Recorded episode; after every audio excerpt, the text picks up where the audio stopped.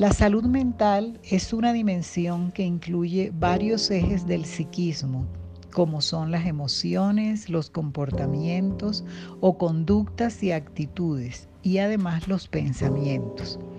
A su vez, la salud mental implica la promoción de hábitos saludables, de autocuidado, tales como buena alimentación, suficiente descanso físico, actividades recreativas, redes de apoyo, participación en actividades grupales, prácticas artísticas como la lectura, la escritura, la danza, la literatura, las artes plásticas, etc.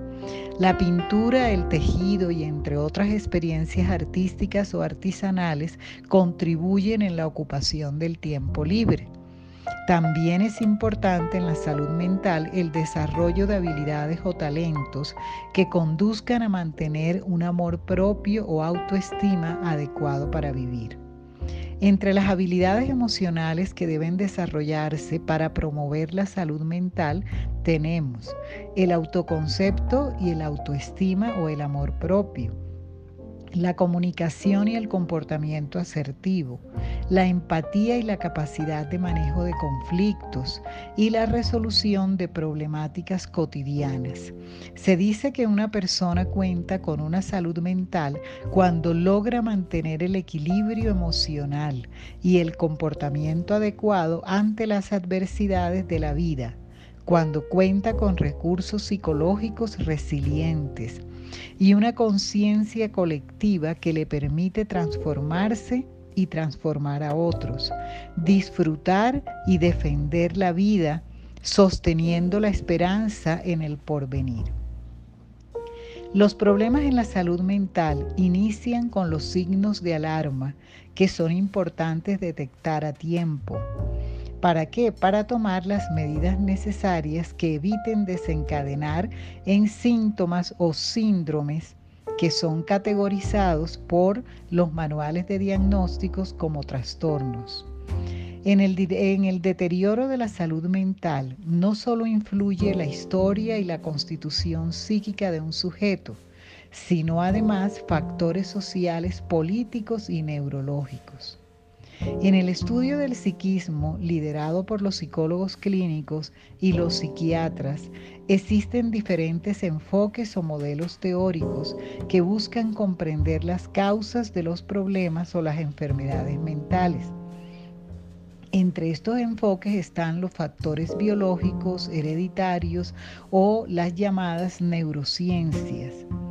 En ellos el tratamiento se basa básicamente en la farmacología, la internación y otras prácticas un poco contundentes para el cerebro humano.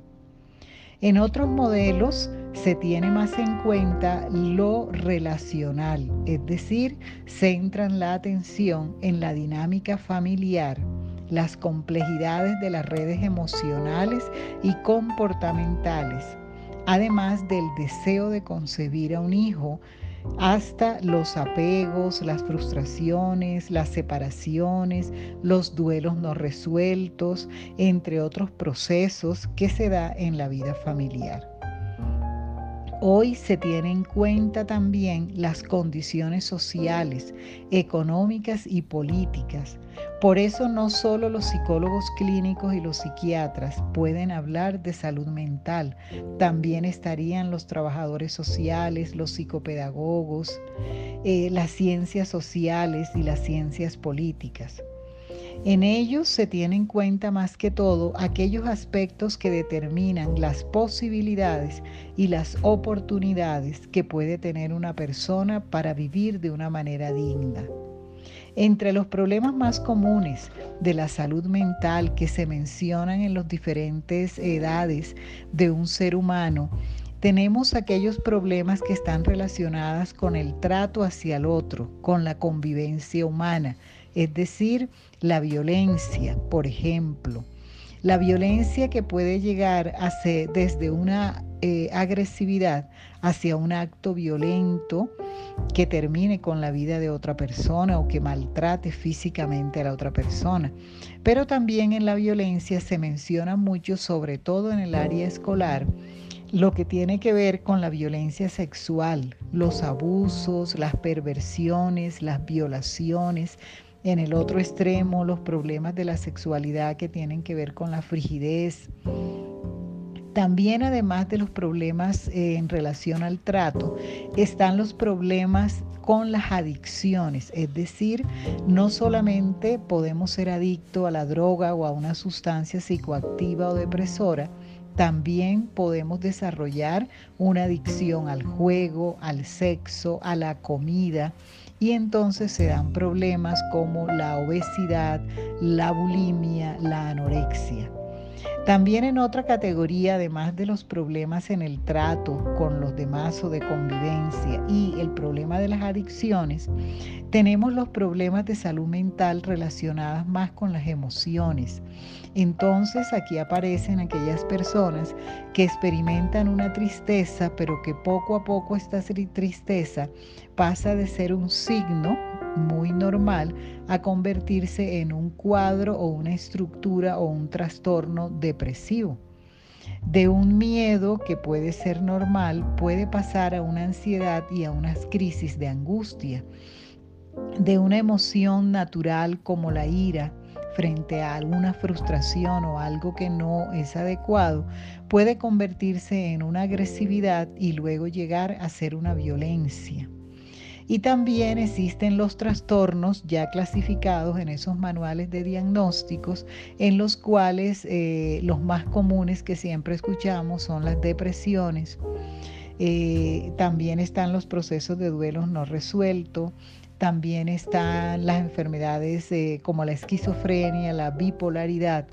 Hay un enfoque que es específicamente el enfoque o la disciplina del psicoanálisis que nos habla de que existen tres estructuras en el ser humano. Uno son los neuróticos, otros son los psicóticos y otra estructura son los perversos. De acuerdo con este enfoque, los neuróticos somos todos, aquellos que tenemos que desarrollar muchas habilidades resilientes para poder afrontar los problemas cotidianos y manejarlos de manera adecuada. Los psicóticos son aquellos que ya tienen una pérdida de contacto con la realidad y presenta alucinaciones, y una serie de dificultades eh, a nivel comportamental y cognitivo y emocionales. Y los perversos son aquellos que tienen problemas con la ley en términos generales. Entonces, como nos damos cuenta, eh, el tema de la salud mental, o mejor dicho, la salud mental es una dimensión más que un tema que incluye una serie de factores que podemos prever para que esta salud mental no se convierta en una enfermedad mental. Muchas gracias.